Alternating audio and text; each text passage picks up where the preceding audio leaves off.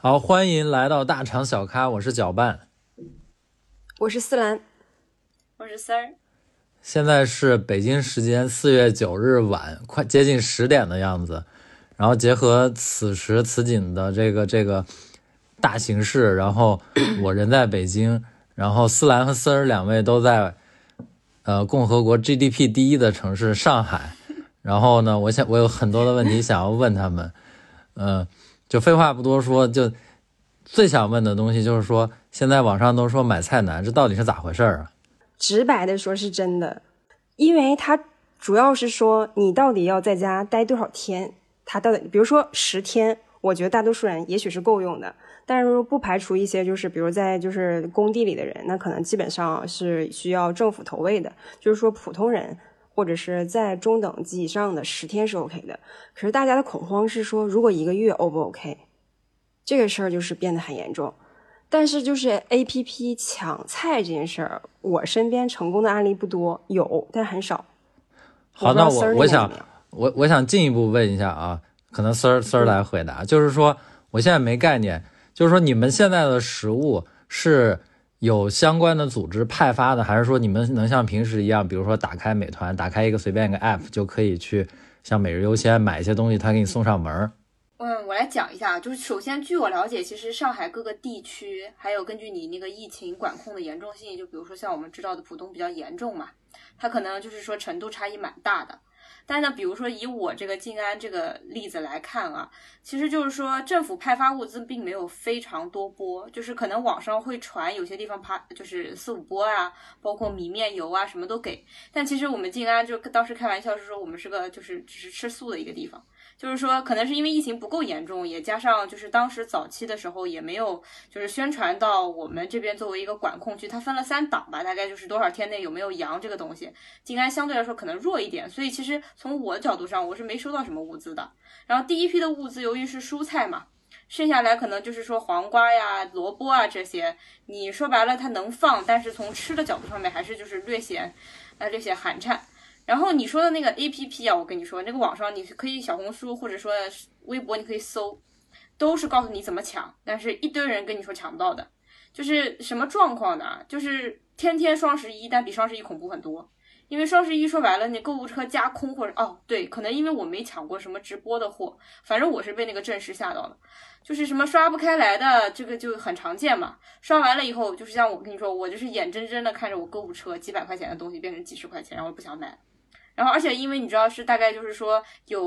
五六种 A P P 啊，其实就是包括嗯我们说的什么美团买菜、盒马啊、叮咚啊这些，它时间不太一样嘛，有一些重合的你就没办法，只能舍弃一个。比如说我一般六点钟抢，但是呢经常抢到六点半，就抢到心灰意冷睡觉。所以我觉得就是说，可能如果有筋膜枪的人，据说那个成功率会高很多，但普通就像我这种手速。真的是，就我筋膜觉得怎么枪那说呢分日个试了子，同不行不行也不行那个也不行。就是怎么说呢？就普通人的手速和他的那个 A P P 的反应时间啊，其实是没给你太多余地的。然后包括有很多就是抢菜方法，比如说什么先进去哪个页面，然后又说，比如说你种类少一点，但是你个数特别多，就总之攻略挺多的。但是到中后期，所谓中后期，就比如说清明节过后，就是所谓的两波鸳鸯锅封完了以后，这些东西就不大管用了。然后你说到的外卖啊，就是好像分地方。那我们家周围那个外卖就是靠不停的刷手机，就是你可能刷到，刷到完了以后呢，它可能能点，但是你等到结算时候可能又没了。就它那个放出来很随机，但有一些地方它可能肯德基的配送，或者说一些就我们能想到的那种比较大的方便食品的配送呢，它能更好一些啊。但是就总的来说，嗯，作为一个就是说你你年轻人吧，就是会用 A P P 或者说就是普通的使用者来说，其实网络已经不能帮助你太多了。我就是在自己抢购上面，所以我们其实正规渠道或者说普通渠道已经没有了。嗯那思兰是为什么没有被饿死呢？嗯，哎，就是我俩不是一个区，哎，这又是一个嗯比较有意思的事情。其实上海每个区的政策啊、区长啊，他风格都不一样。比如说，我不知道你你们留意没，上海前两天因为带鱼就上了热搜，因为我们长宁区每个人都发了那个带鱼，还有几个明星都在长宁，比如说呃郭敬明，还有那个彭于晏，就是呃还有那个吴尊，吴尊不是前两天定居上海了，也是在那个长宁，所以长宁发的是带鱼，导致就是明星也在做带鱼，你就会知道一件事情，就是在大的事件的时候，真的是所有人都一样，就不会说存在说你的物资会比别人高级多少，然后导致这个带鱼上去。就我们就发了鱼和鸡腿，加上那个就是丝儿他们静安那面的那个就是青菜。不过我们我们有一个不好，就是我发现他那边是有外卖的，我们这边外卖就是怎么说？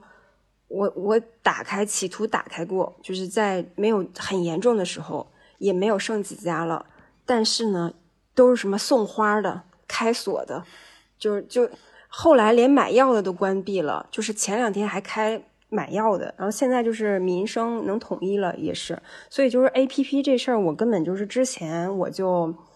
我就根本都没有介入过，我是在昨天介入的时候，我看了那些攻略，我发现都不行，而且我不只是我一个人，就是我的朋友还有我家人都帮我抢了，全部失败，没有任何人拿到。嗯，你的一日三餐的来源是是现在是什么情况啊？就是减少消耗，减少你自身的耗能，你就能减少吃的的耗能。就是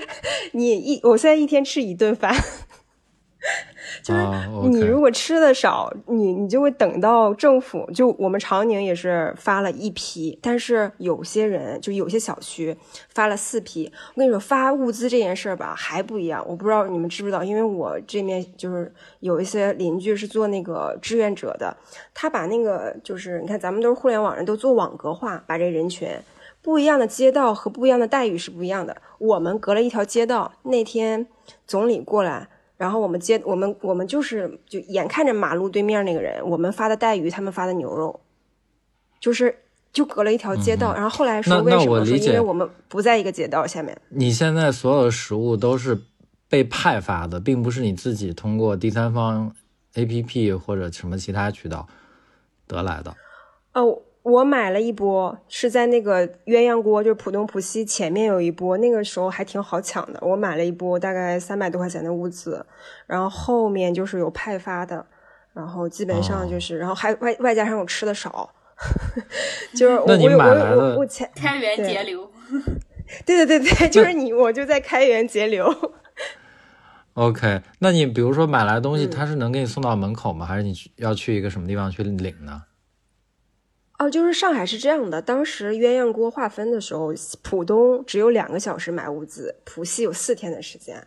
所以那那几天我就基本上就在囤货和遛弯中度过。所以就是那个时候，他是能够送上最起码小区门口，还有就是你你能上门，有些小区是能上门，比如说小区没有阳性的能上门。但是现在今时不如往日了，就是。呃，现在的状况就是呃不会上门，而且要有消毒消杀，然后紧接着志愿者送到你的小区楼下，就是送到一楼，你自己去拿。就现在应该是统一这个节奏了，不会出现呃别的什么他要上楼或者他要进小区给你放在外卖架这些事情都取消了。哦，呃，那现在这个背背景，嗯，没事，三儿你说。我说我们其实因为就是说怎么说呢，小区比较小嘛，然后我们基本上志愿者比较好，志愿者是给我们送到门口的，然后他会提前跟我们通知，比如说要派发一些物资，或者说就当然我们其实收到过第二批啊，但是我我不是特别清楚，就是说他到底哪一些有一样或者不一样，因为大家有团购嘛，然后我们小区比较小，志愿者是送到每一家的门口。然后他会要求你，或者说建议你放个袋子，就是防止有些东西可能不大便于放地上或者怎么样的。然后大家也比较自觉，尽量不要点大量的水。但是其他的物资，尤其是有登记的那个老年人和小朋友的，他会优先，或者说他会帮忙去 sourcing 一些东西。所以总的来说，我们就是严格足不出户，就是门不开这种。然后我们的垃圾不是相当于分类啊什么的嘛？我们现在就是其实是每天定点放在门外面。就至于他什么时候收，我其实没有那么观察啊。但是我们约等于就是开门只放垃圾了，所以我们其实所有的就是进出的东西都是由人到你的户门口的，他会跟你敲门，或者说他会提前通知，请大家把那个袋子放好，马上要发抗原了，然后请就是说各位注意好这个门，他会可能按个门铃，或者有时候敲一个门，但其实就是在我但是核酸要下楼的吧？对，因为我们小区其实因为小，很好管控，而且我们从来没有阳性，所以呢，就是说，其实就是说我们做核酸可能次数并没有别人那么多。我们在重点区域，第一就是大概那个时候才三月二十几号吧，我们就是每个周末都封，然后每个工作日呢，他都让你以就是四十八小时的核酸让你出门嘛。所以相当于我那个的时候觉得，就是我们小区属于就是极其优等生，你知道吗？就是每次都做检测，然后每次都是全阴。但是到鸳鸯峰以后，其实我们就没有任何区别了，因为现在管理已经不按小区管理了，就是基本上属于就是说大家都封着。但是相对来说，可能志愿者的维度或者说我们这个安排的维度上，是区里面可能相对来说就是比较充沛的，在人力上面比较充沛。哎，那你足不出户多久了呀？都已经记不得出户的样子。呃，不是不是不是，我记得我记得，我们这已经第四周过去了。你少，你记得那个时候，我少，大家都大，我们都居家的时候，他还去上班呢。对，我还在上班呢。但是我之后就真的就因为我没有怎么遛过弯，我可能当时上班的时候因为很累，就是因为有一部分人两周两周，你两周对，嗯。就是大家有一部分居家的时候，其实，在上办公室上班的人其实是工作到挺晚的，因为挺多事情顺不过来嘛，比较痛苦。所以我那时候还挺累的。然后我就是等于说，直接从嗯上班正常上班到某一个就是鸳鸯峰那个周末吧，大概是我突然就不能上班了嘛。然后我就从来没有遛弯过。但是因为抢菜什么的，我可能就是过于乐观，就我觉得我们小区不是全阴嘛，或者说因为小区比较小，信息传播的比较清晰，我觉得我们没什么问题。我就一直等于说囤的是按照可能，比如说上周末这个水平，一点点加购的。那现在发现就明显都不够，我们就得靠小区的那个团购。但是小区小吧，其实团购你说好处是大家比较容易着急，不好的是那个份数可能会凑不上。所以我们其实也有，就是说所谓的你按照说法的，应该叫做第三第三方或者自发组织的这种团购，团长肯定是非常辛苦嘛。但是对于我们来说，就是。等于说，其实可能是主要的食物来源，或者说主要的对这个需求的一个一个收拢都是靠自愿的，就是自叫什么志愿者组织的这些东西。不管怎么说，到目前为止，二位都没有真正意义上的挨过饿，我可以这么理解吗？你要是像平常那样吃，可能会挨饿，这就看你就吃多少。就是吃的，就是分量上肯定是远小于之前的。我已经有同事瘦了十二斤了。我们居家了一个月，然后中间他还没有被封什么的啊。但是大家其实情绪状态都不好不好。然后今今天吧，今天他称了一下秤，六公斤消失了，就莫名其妙。主要就是吃的特别少。就没有。那你们现在有比如说去用用一些吃的去换取另外一些的吃的的这样的情况吗？以物易物。常规操作，对对对，都是这样的。基本上吧，啊，所有小区都出现了这个原始的以物易物的这个环节。而且就是还有就是我不知道啊，你你不在这个圈子里面，你会发现就是有时有些人又列一个攻攻略。你说前两天最值钱的是咖啡豆，最近最值钱的是可乐。就最近可乐已经在榜上能排第第一名了，对，然后第七名才是卷纸。我我今天就是特意看了一下，因为那个就是可乐我有嘛，然后那个当时我卷纸没有，特意看了一下，就是哇，卷纸才排第七名，什么青菜都是七八名以后，前面都是什么就是你们想象不到的那些清单，就是现在他就是说一瓶可乐能换多少个鸡蛋，能换多少个就是土豆之类的。啊，所以现在还没有找到一个特别硬的一个等价物，对吧？一直是在在轮轮换轮转的状态中。因为大家从囤的角度和需求角度不太一样，对，就是比如说像我们，我觉得就是你你要是买啊，你买东西，你买常规的东西，可能其实是能团购团上的嘛。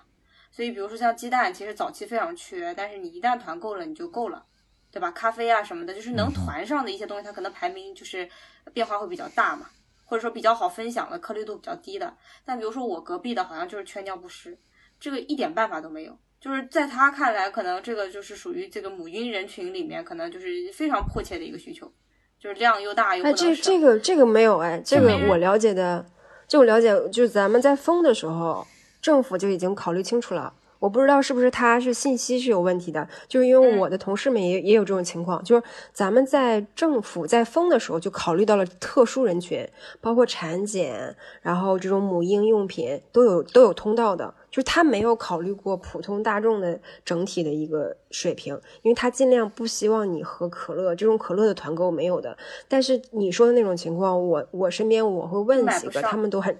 他们都能买上，因为他们说政府政府有渠道。哦，就是那你得看什那他应该关注一下政府那个政府没有，就现在政府还不停的，比如说上海发布，我觉得地然后长区差异宁发布，非常大。就是有一些地方它缺的。东西，和就是另外一些地方缺的东西，因为可能物流的原因嘛。其实你觉得可能就是说物物交换，呃，在一个就是楼里面可以发生，或者在一个小区里发生，那就一定能在一个就是可能比如说隔几个街道，甚至隔几个行政区能发生。其实好像并没有。就是大家缺的东西，我自己觉得啊就是说，像我们这可乐就不缺，因为我们楼下还能就是有一些那个水的那个箱子啊什么之类的，所以我们这饮料水其实农夫山泉有几个柜子啊什么，就还行，就是变成变成就是怎么说呢？感觉就是因为它物流不连通，所以你就变成一个个孤岛嘛。然后你你可能就是说以街道为单位，或者甚至更更差一点的以小区为单位，它里面的这个变化，或者说这里面的这个东西还是差别蛮大的。所以你说回到了分配，但其实没有人给你分配啊，这个还蛮还蛮不一样的。嗯，没有那看起来就是不同区域之间差异还挺大的啊。呃，就是说隔离在家其实并不并不是休息啊，还得工作。就是在这方面会有会有什么感觉呢？就像思兰已经隔离了有四有一个月了吧？嗯，差不多。对，那你这一个月还是在坚坚持工作吗？嗯、没有没有，就是你会 在，就是比如说先我，因为我们前期的时候在二的循环里面，就有一段你们上热搜的时候，那个时候可能会觉得这事儿能完能结束，然后当浦东和浦西分开的时候，你也会觉得这事儿指日可待，就是四他四天我四天。当这四天之后的，就比如说，尤其这四天之后，就是清明，就浦西失去了清明，浦东也一起失去了清明的时候，我觉得那一周大家情绪是崩溃的，因为政府已经教你怎么种菜了，还有就是政府已经告诉你，如果吃的不怎么怎么就去五天不吃饭喝水，就这个是东方卫视，嗯，对，东方卫视就播的。嗯，然后呢，他播完这个之后，第二天就说什么四月下旬到五月上旬可能是一个拐点，就是你你听这个话，拐点，那拐点之后还有回落，然后就是大家突然间发现到五一这件事情已经不是个笑话了，就是就就是你看，我们是从再往前推，三月十几号就是在家办公，然后就开始了。然后，然后紧接着你到了五一的时候，大家开始以为是开玩笑，说哎，得过完清明就过五一，但是最后发现不是玩笑的时候，它会变成过完五一过六一，然后大家说六一结束之后，二零二二上面也没有了，所以你在上班的时候，呃，首先就是在家办公，你会分不清就是日夜，就是因为我们每天还要做核酸，我有的时候两点睡觉，大概七点多或八点多就被敲门说你要做核酸了。或者是你要做抗原检测了之类之类的，或者是就总之他会打扰你，然后你醒了之后，或者就我还好不抢菜，你知道有些人抢菜吗？十二点的时候抢每日优先，六点的时候抢叮咚，然后那七八点的时候做核酸，做完核酸了之后你就开始看数据，看群里面有没有团购。然后团购了之后，你会发现啊，这什么就是什么日子，在一个 GDP 第一的就二零二二的中国之后，你就你的情绪是一个非常大的起伏，然后你就开始特别生气，特别闹心。但是因为你有一些业主群或者是那个小伙伴的群，我的一些小伙伴基本上都是，呃，我发现就是人和人之间现在已经在距离上就会产生距离感了，这事是真的了。又在上海和不在上海。你会发现不在上海的人无法共情在上海的，继而这个就信息茧房已经扩小到 就是以你这个网格为维度的，就你看我跟我跟 Sir 我俩区为维度的，已经出现了不一样的供需关系，不一样的情况。甚至你会发现，咱们群里面我们三个人都不怎么说话了，就是因为我们的网格化的进行一个连接，所以就是你的情绪的波动，就是你到晚上的时候，可能突然间觉得，哎呀，明天好像就是，然后你的核昨天的核酸结果出来了，就觉得嗯，你是阴不是阳性，然后紧接着就觉得好像今天这日子还不错，然后你睡了一觉，第二天阳光特别好，你又觉得这日子没法过了。就整个的波动非常非常大，你你说还上什么班儿？然后每天每天早上上午大家都在负能量，就说为什么我要上班？基本上都是上海同事们彼此，就是我跟我北京的同事关系也不错。他每次听我这些的时候，他只能稍微共情我，他就说：“天呐，你能不能跑来北京？”就是我知道他在安慰我，但是无法共情我。这实话，就是从某种意义上，我跟很多非上海的朋友已经失去了一些连接。哎，那你们每天现在还会关注什么上海什么多少例阳性，多少例什么无症状这样数据吗？我不会，我看个总数吧。对，就是就这个其实总得知道量呗。在生活中完全是不重要的事儿，你们重要的事儿其实就是实际的生计的事儿。不是，我们关注的是我们区有多少个，我们区下面我们小区有多少个，我们只关注这个，我们小嗯区上没上榜。然后我就是我们只关注我们小区，这个网格化已经精细到小区了。对，就是比如说疫情地图，大家会看这个，就看你周围有多少个点嘛。但是那你们会总数上，你们身处上海，你们会担心真的就是说跟病毒有近距离接触，会真的会有这种恐慌的感觉吗？还是说其实无所谓，来吧反正反正感染了，感染了就感染了，就是也无所谓，就是一个会有会有，因为因为丝儿那边没有阳性，就我这边是有的，我楼上就是大概上两两层，然后他也是因为居委会自己是居委会，然后在是别的居委会，然后他家住在这儿，然后感染了。可是就是说这件事就暴露了我们整个上海这个其实这个制度不是很好。我我们估算了一下，他是五天前确诊的，可是在这五天之前，我们是今天正式封的。这五天中间没有任何的提醒，没有任何的干嘛，然后消杀的话只坐了电梯，所有我们在这一栋的人里面都在，比如说你下楼拿个菜，对吧？然后就是下楼去、去去干嘛，没有任何通知。可是，在今天，昨其实是昨天晚上半夜十二点的时候，突然间通知说疾控中心说你们楼要封，但是现在情况就是很麻烦，就是大家说如果封的话，他是什么时候确诊的呢？然后你会发现很多情况就反推是在五天前，可是中间这五天，而且潜伏期这么长，我们到底会不会被传染这件事就很变得很麻烦。然后今天在给我们小区送菜团购到的时候，所有人都拒绝出门口，因为他依旧让大家下到一楼去拿菜。然后大家说可不可以直接丢到电梯，然后到几楼的时候几楼去拿菜。就是说我我我不能允许我自己再在电梯、楼梯上走路了，因为大家的恐慌是这样的，就是恐慌来自于不是说我得了这个病，就我个人认为得病这个事情可能后遗症是一部分恐恐慌，另一部分就是你去哪儿，就是没有地方，就是方舱，呃，方舱不够，然后还有就是方舱的那个环境太差，就跟那个。就我我不知道你们北京那边有没有看，就是它整个的条件，就是每一个人就像打地铺一样。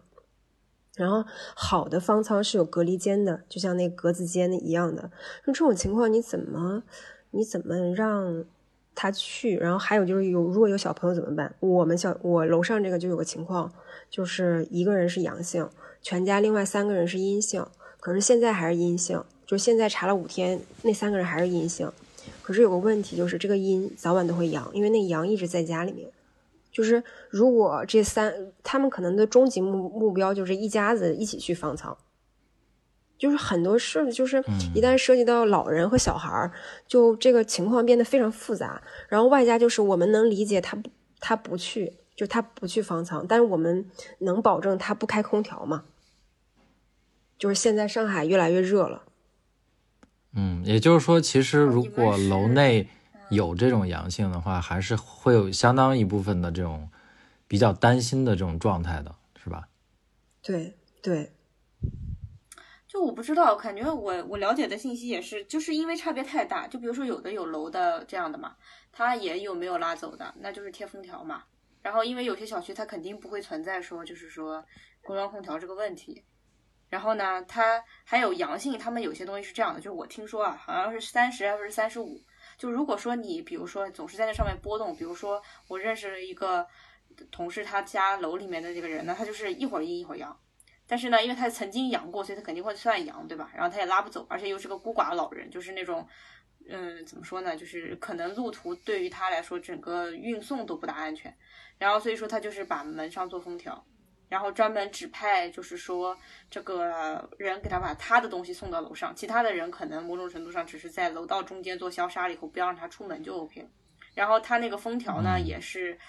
怎么说呢？是因为发现真的没办法把它运走，虽然就是事后挺久的，因为大家也觉得这个不大人道嘛。就是你封条，那你说人家开一下门，这个是算破了还是算什么呢？他也没走出来过，是吧？就是从人道角度上面考虑呢，确实非常不人道。然后尤其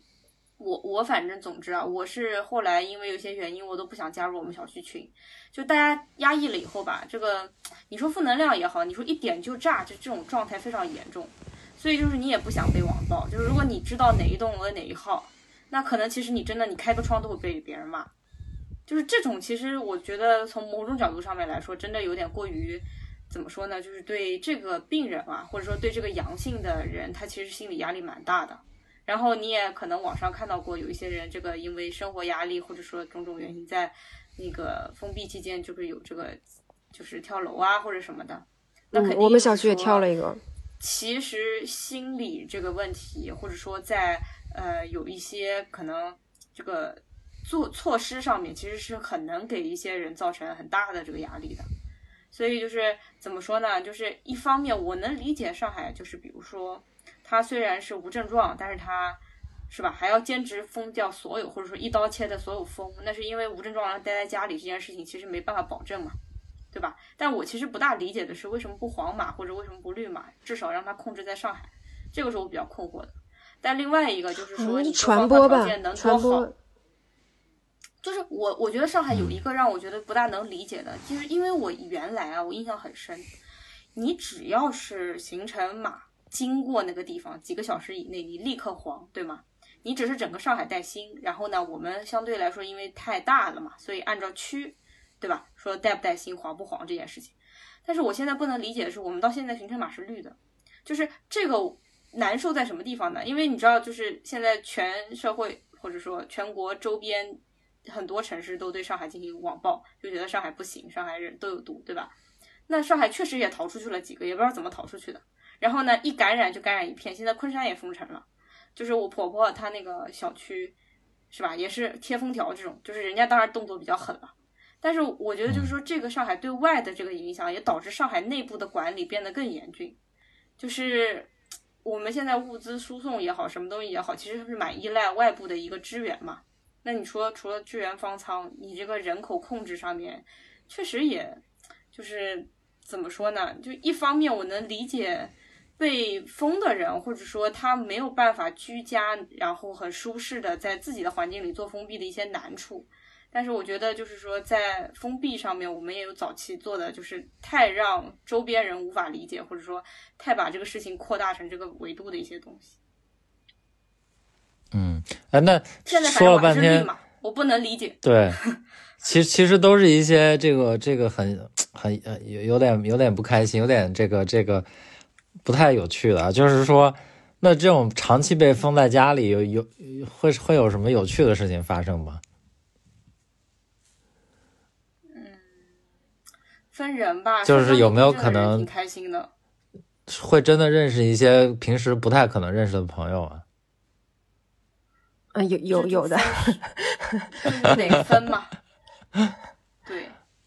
我看到我有的人已经开始开直播了，然后有的人就是恨不得做任何一个菜都开始做食谱给大家分享，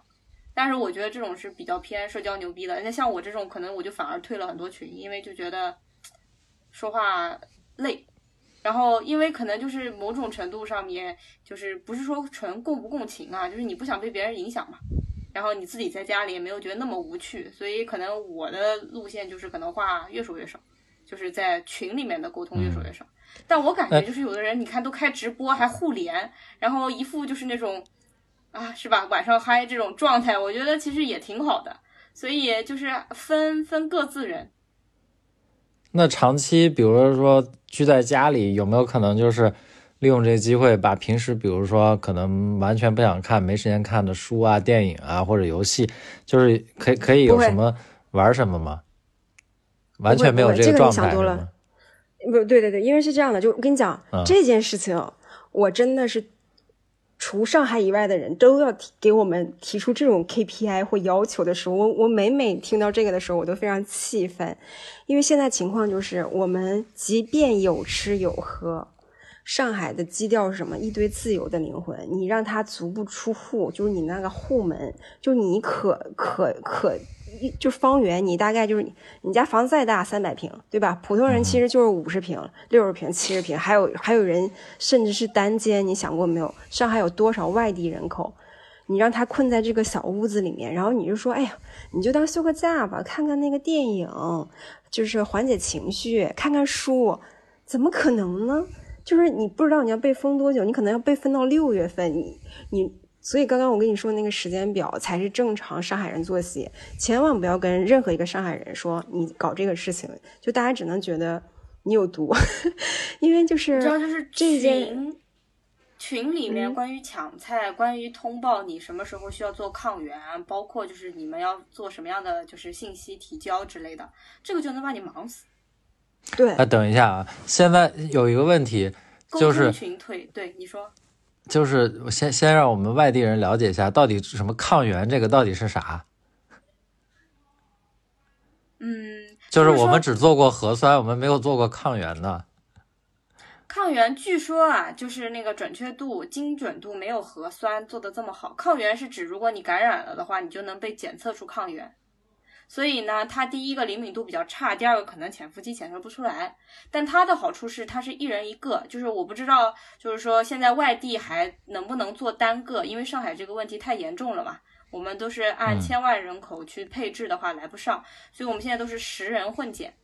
那么十人混检的话，相当于它的风险也好，或者说它的点在于，就是说你有阳性的话，你其实不是这一管都要重新做嘛。那我们哎，可以描述一下往的话它它怎么操作吗？比如说做核酸，我每次都是有东西在我嗓子眼捅一下。那个就是怎么说呢？我我做的，我不知道是不是大家都一样啊。我们做的都是那种鼻、鼻试剂的，就是说相当于要捅鼻子的。然后它就是，但是不是鼻咽啊，就不用捅特别深。然后呢，它其实挺简单的，就是取一些液体，然后它是会给你一个小的一个就是塑料杯嘛，那个里面可能叫做剥离剂啊，或者叫做什么分解剂之类的。然后它就是相当于把里面可能需要的东西拿出来，然后再把这个就是小瓶子的液体往你的那个试剂板上，就是试剂板是一个小塑料片，然后里面有 control test 两个两个两个 function 嘛，然后你点进去了以后呢，如果 control 量说明它这个是有效的，test 如果量说明你就阳性。但是它的点就是在于说，第一个可能就是自己操作可能会有操作不是特别当，哦，是自测是吧？读试剂读不准的，对。然后呢，它其实成本不低，所以其实我觉得从我们的角度上面来说，也是真的没办法了。就是说，它检测也不是那么准，但是成本也没有那么低的情况下，但是它要做到每个人筛查，只能用这种方式。所以它是一个自测自报。但像我们啊，因为可能我们因为核酸一直是阴性嘛，我们其实测这个东西也没有办法上传，对吧？就是你说证明我我就拍个照片也没什么用，所以就是对于我们来说，我们的抗原更多是补充。对我知道可以上床，但是其实对于我们来说，我们不做这个的强烈要求，所以更多的是可能就是对那些有阳性的，然后甚至是就是说因为混检它做不到单人单管，它可能会需要一个补充的筛查嘛。啊，这个就好处就是说，人家发给你，你自己做，做完了你汇报，对吧？就是至少减少了这个聚集的可能性，而且也一定程度上可以筛查出到每个人嘛。嗯，但这个就是靠自觉，对吧？自测、自报、自检。哎，说白了，你拍个照片这个东西有一些还是可以，就是讲不清楚的嘛，对吧？时间长短啊，测的好不好呀？包括有一些那个，我看到网上就是我没仔细看，但有一些可能试剂它灵敏度差，或者说它那个很精准度要求太高，兼容性太差，动不动就糊。是吧？你也不知道你自己是阳了，还是就是水滴歪了，还是就是那个线看不清楚。反正总之就是在读这个试剂的这个结果上面，其实压力不是压力啊，就是还还蛮难的。所以也不是说那么好，就是说用它来替代核酸，应该是不能替代。了解。哎，其实就是北京这边也是有一些病例嘛。然后我前两天就是路过一个地方，路过一个地方，就是号称什么大数据，又看到了，就是就是我我在那个地方，然后马上就有疾控中心的人联系我，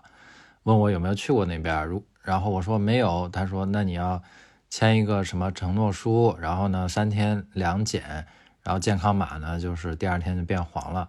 然后我我等于自己在家里也是隔离了一阵子啊、然后我当时就在想，因为前段时间我也是看到网网络网络上一些信息嘛，就是说，可能你在外面去做这个核酸检测，做完以后啊，如果是阳性，我在想说，是不是你的这个你的 app 上也会显示阴性？因为呢，他如果第一时间你得知自己是阳性，但没有又没有疾控中心的人能够把你控制起来，或者是找到你，那这个时段其实你你要是去了什么人流多的地方，我觉得是很危险的。所以我自己猜测就是说，你第一时间是阳性的话，就是你是你不是你是不可能自己第第一个知道的，永远是会有人通知你的。对，之前反正闹过乌龙嘛，前段时间上海嗯不是也有那个录音啊这个事件嘛，但是因为因为就是这个东西也没被澄清过，所以就不值得细讲啊。但是它其实确实是存在说上传的失误，或者说上传的滞后的嘛，所以电话肯定是我理解是他们应该是就是说人力来得及的情况下，应该是最先的消息源。然后通知到你个人也是应该是就是说最清晰的一个指示，但是我不是前面提到的嘛，我最困惑的是为什么到现在上海这个黄码或者绿码这件事情失效，就是它没有什么意义了。我我我还有个问题啊，你们每天查，比如你们天天做核酸，你们每天查自己核酸的这个是阴性是阳性，是通过什么来查呢？最近刚改，对我跟你讲，今天之刚改，前是，对，之前是健康云，后来现在是上海有一个就是相当于叫做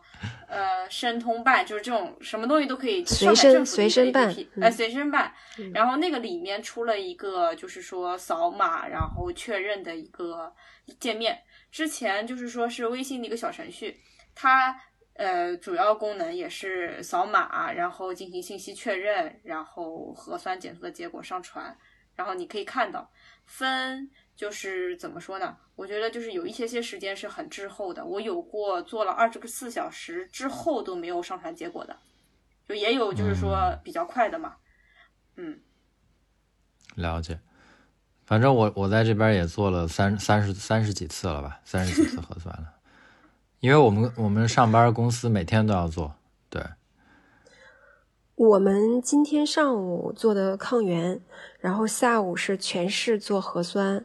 你知道我现在有同事可能还在那儿排队做核酸呢，因为今天就是有一些指标，就是有些说你一定要把它做完。但我们不知道为什么，就我们楼啊，就是最后被遗留了，遗留了，就说什么疾控中心说这种风控楼就明天再做吧。然后我们楼的人还挺不爽的，因为其实你每天测核酸对于大家来说可能是个安心吧，就是早发现早治疗。但是有的时候你会想，你早发现了之后，可能你又不能被拉去方舱，就你拉去了也就这事儿变得你非常犹豫，你都不知道自己要阴好还是阳好，因为阳的话你可能是不需要想吃的，就是你最起码不用管菜的事儿。就是你也不用管自己饿的事儿，但是你你要是阳了不给你拉走这事儿，就是首先你得被网网暴，对不对？就是这事儿，你邻居得嫌弃你，然后你自己多闹心啊！天天你看那，因为我们现在都是社区运营，每一个楼都有一个都有一个那个群，他们就会在里面问啊，咱们楼道有谁是谁阳了，然后怎么怎么地，就是你听那个你也不能说，你说你说了之后你咋办？就是你就我觉得我我是觉得那个人的立场还挺尴尬的，但你说你阴着。你身边有人阳了，就总之这事儿，就现在上海就是你阴还是阳，大家情绪都不会开心的，所以每天做核酸的时候都很麻烦。就是你每天下楼做核酸是传播概率最高的，你怎么避免不去做核酸？就很多人都不想做核酸的原因，也都是怕自己出事儿。但是哎你现在这个情就是我况就是我的经验是，就是我我被这个大数据捕捉之后，马上大概过了七八个小时，第二天就有人上门给我做核酸了。我不知道为什么你们那边需要，就是说要下楼去做核酸，而不能是那种核酸检测人员挨家挨户的那那么去去操作因为我们。是两千五百万一起做，因为全市都被大数据捕捉到了，就是我，比如说以我这个画圈三公里，我而而不不说三公里，就我的小区、我的楼栋、我隔壁的楼栋，还有我对面的小区，没有一个地方没有人有阳性的。如果从他会发一条短信，就是从空间上看你是一个密接者，那你说上海哪个对我们？现在应该所有人都是密接，就是嗯不管次不次密接，就是说在范围内如果算嗯密接的话，肯定就是密接。你们所有人都是那个时时空时空交集了。对，就是一定是有交集的。你缩到可能一百米以内，我周围可能都有。就是所以就是你们是没办法测了。是只会关注阳性，你们不会去想这个人什么无症状或者是什么什么有这种有症状，其实都一样是吧？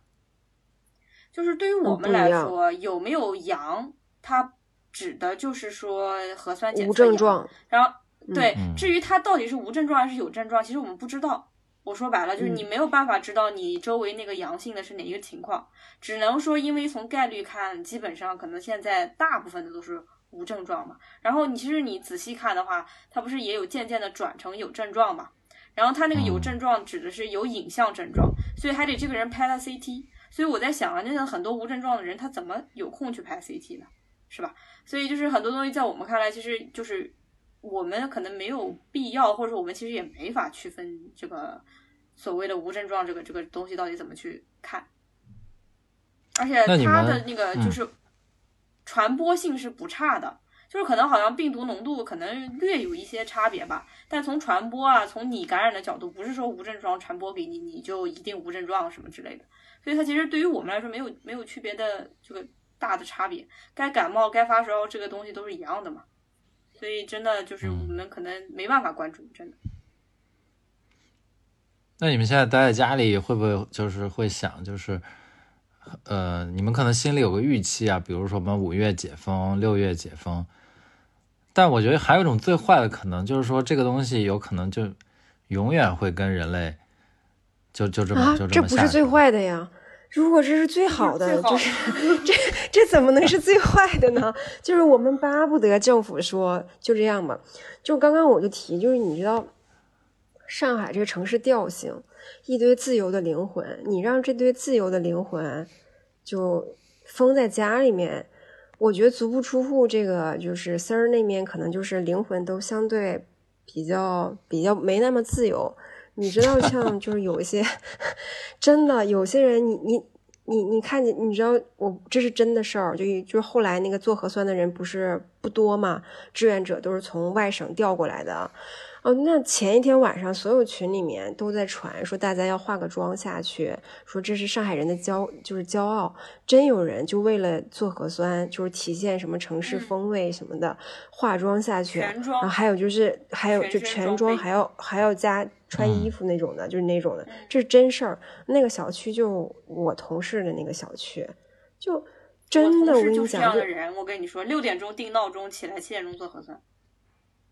对，哇哦，而且我今天做核酸也特别高兴，我跟你说，因为今天就是其实我被关的时候，上海还是冷的，或者说还是下雨的那种天嘛。然后你在家里嗯。虽然温度有个感受，但毕竟就是没有接触到外面嘛，对吧？我今天下去的时候，我觉得我靠，已经夏天了，然后春暖花开，然后呢阳光又特别好，然后我跟你说，小区里面做核酸的都带着狗，就是因为可能狗都憋坏了，你知道，因为我们是真的不能下楼，或者说我们小区嗯因为就是说志愿者真的服务的比较到位，大家也确实遵守了，就是我至少从我隔壁来说，我都没怎么听见开门声，就是大家真的是比较比较尊重，就是大家这个这个这个封闭的这个要求嘛。那你说你有宠物的，或者说这个这么多天门都不开，这个受不了嘛？那我下楼又真的很开心。然后呢，我们虽然按照要求不要绕嘛，但我们大家都从比较远的一个方向绕回去。就小区本来就非常小，你知道我的小区很小，但是我我知道我们都是稍微绕了一点点，就因为阳光真的很好，然后很舒适，我懂。然后相对来说天春暖花开的，草都绿的我。今天是不行的，我今天是不允许我下去。然后我跟你说，我就在那儿看日落，发呆。哦，上海最近特别好，就是我我跟我同事们都在聊，就说这是百年难遇。上海，你坐在屋里面，你你能听见外面的鸟声音，然后还有就是打孩子的声音，还有吵架的声音，还有就是狗的声音。然后你往街上一看，没有人，就没有任何发动机的声音，就你感觉你在乡村。所以，我今天坐在那看日落的时候，心情特别的平静。就反正一到晚上，我也是比较平静的那种类型。然后就你会发现，这这个上海，就是你坐在家办公的时候。哇，就是然后到点儿吃饭的声音，然后饭的味道，你以为你在一个四线小城市，就这种就这种感觉，然后整体这种上海风味，已经完全跟什么国际大都市完全不一样了。对，还有一件事就是，就所有人都开始种菜了。我我我把我把我的大葱都放在那个水里面了，就是好多人都开始种菜。我们前两周前，我们的大老板，就是我们整个 BU 的大老板。他在群里面发了一个，说这个大蒜怎么样能够长出长出蒜苗，然后那个说，呃，浦西的同学借鉴一下，说你们要疯了，大概两周之后就可以吃了。哎，你看，就全世界都一样，就是所有人都在。然后那个北京的同事就说，没想到你们都上海都市丽人都开始种菜了，就感觉这个句子不太成立，就很搞笑。嗯，我觉得这一次这个这个事儿吧。就只能说这个事儿，就是说，让上海以及上海以外的地区的人都重新重新认识了上海。我觉得这个在我看来是一个特别有趣的事情。嗯，就是过去大家对上海有有一种认知，然后出这个事儿，这个事儿出了以后，就是大家有了一个新的认知。嗯，包括上海人本身对自己也有，我觉得也有了一些新的认知，还蛮有趣的。嗯，不可持续主要是，对 这个认知可能在他们看来并不是一个认为就是说会改变太多的，就比如说囤东西的习惯可能会改，这这个我觉得是有可能的嘛，就是比如说啊更实用一点啊会囤一点，但不代表他们对咖啡啊或者说对那些所谓的一些就是装饰啊更更更那些小资一些的东西的向往会减少，甚至有可能会爆发，就是像我我有咖啡机嘛。你知道吧？所以咖啡豆这种稀缺资源，我其实是日常囤的。但我有的人已经想念咖啡到想念到有幻觉，就是觉得自己现在喝茶有股咖啡味儿，你知道吗？就是当然了，我我觉得我也有一些就是人比较会说，或者比较夸张吧。但总的来说，就是我觉得这种反应的是爆发式的，就是他现在你别看他又会熬猪油，又会做饭。你说他这个解封了以后，是不是可能什么什么馆子都吃下去，或者说什么类型的咖啡店都愿意去尝试，也是有可能的。所以我就觉得，哎，怎么说呢？就是确实认识到另外一面，但是并不代表就是说他可能原来被压抑的那一面能做一些调整，反而有可能会更加爆发。就那个帕累托，他有一个社会学，他就说，这个人无论经过战争，或者是这种大的就是这种情况，他最后都会回归到前面那个状态，他不会说因为这个之后他发生了一个形态的改变。就比如说，你会以为上海人对自己这个认知会变，就上海人包括别的，就久而久之，你会发现，他即使变了之后，哪个城市因为封起来变成了，你知道上海现在有个名字叫咖啡市，我邻居有三百袋咖啡。然后他就给我们发三百袋挂挂耳，然后就是还有就是同事用豆子，就是因为我豆子比较多，然后我那个邻居说那个他可以跟我换那个牛肉，就这件事情在别的城市怎么可能发生呢？然后然后就是就这种这种这种就这种情况上还是比较符合上海风味的吧？对我讲一下，疫情上海范儿。楼上，对对，我们就是。用蜜瓜换蝴蝶酥，你是不是觉得有点不靠谱？但其实没有办法，就是有的时候说白了，就是像有些人，我不知道，就是跟那个报复性，不叫报复性消费啊，怎么讲？就是说，比如说像你减肥一样的，你有一段时间吧，你可能就是能克制，但你会报复性的想吃某一样东西。就比如说我现在我可能吃的饭啊菜啊，确实没啥胃口，或者要求会很低，只要自己能烧的我就做，是吧？自己不能烧的也硬吃。但是不代表就是我对甜品或者说我对水果。会降低我的这个想象，所以有好的话我还会冲哈，或者说会去买，或者说买的时候我也不挑，啊，不是不不挑吧，就是也不会就是说看看到某一样东西就不想买，说要囤什么什么。但确实现在这个物价呢，导致其实你买便宜的不如买贵，就是按增幅算，还不如你买点贵的水果，你就是趁平常吃不着，然后现在反正也都贵，你就尝一尝。所以我感觉，就比如说像我楼上特别搞笑，他可能就是是一个嗯西点类的，就比较比较厉害的人吧，我怀疑有证那种。就他居然就是囤黄油、囤面，然后自己在家做这些东西的，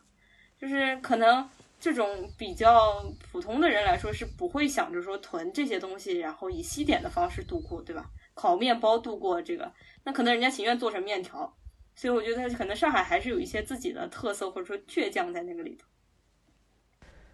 嗯，但是我是感觉这个疫情并没有让阶级发生改变，只是说它会让阶级。整个进行了降级。如果说你在最低的那一级的话，你可能就是离死亡很近。嗯，就像是有一些就是在外面就是过来上海务工的，啊，没有把群居的，没有一些团购经验的，或者是就是老年人，那他就在那一阶层已经温饱是有问题的时候，疫情就会让他连温饱都没有办法。那他在顶层的话。啊，你们也看见那个，就是抖音上有一个批发牛比较厉害那个，他一团团了一堆的那个牛肉啊什么的，感觉就是这件事情就是会让很多阶层会更加显现，然后贫穷的人就会更加的悲惨。然后如果说是一个金字塔级别，只是大家一起往下掉了，但 我真的感觉这次，呃，这个疫情暴露出了一些很多，呃，上海乃至中国的一些问题。嗯。好的，我觉得这个结尾非常好，老板来 call。那我们要不今天就先到这里，我们下次再接着聊。好呀。好。那希望大家能好好的度过这个疫情，或者说能在一个心态比较好的情况下度过。没问题。然后期待着下一期你们新的疫情故事，然后也小小的祝福一下。我们希望下一期疫情已经结束了。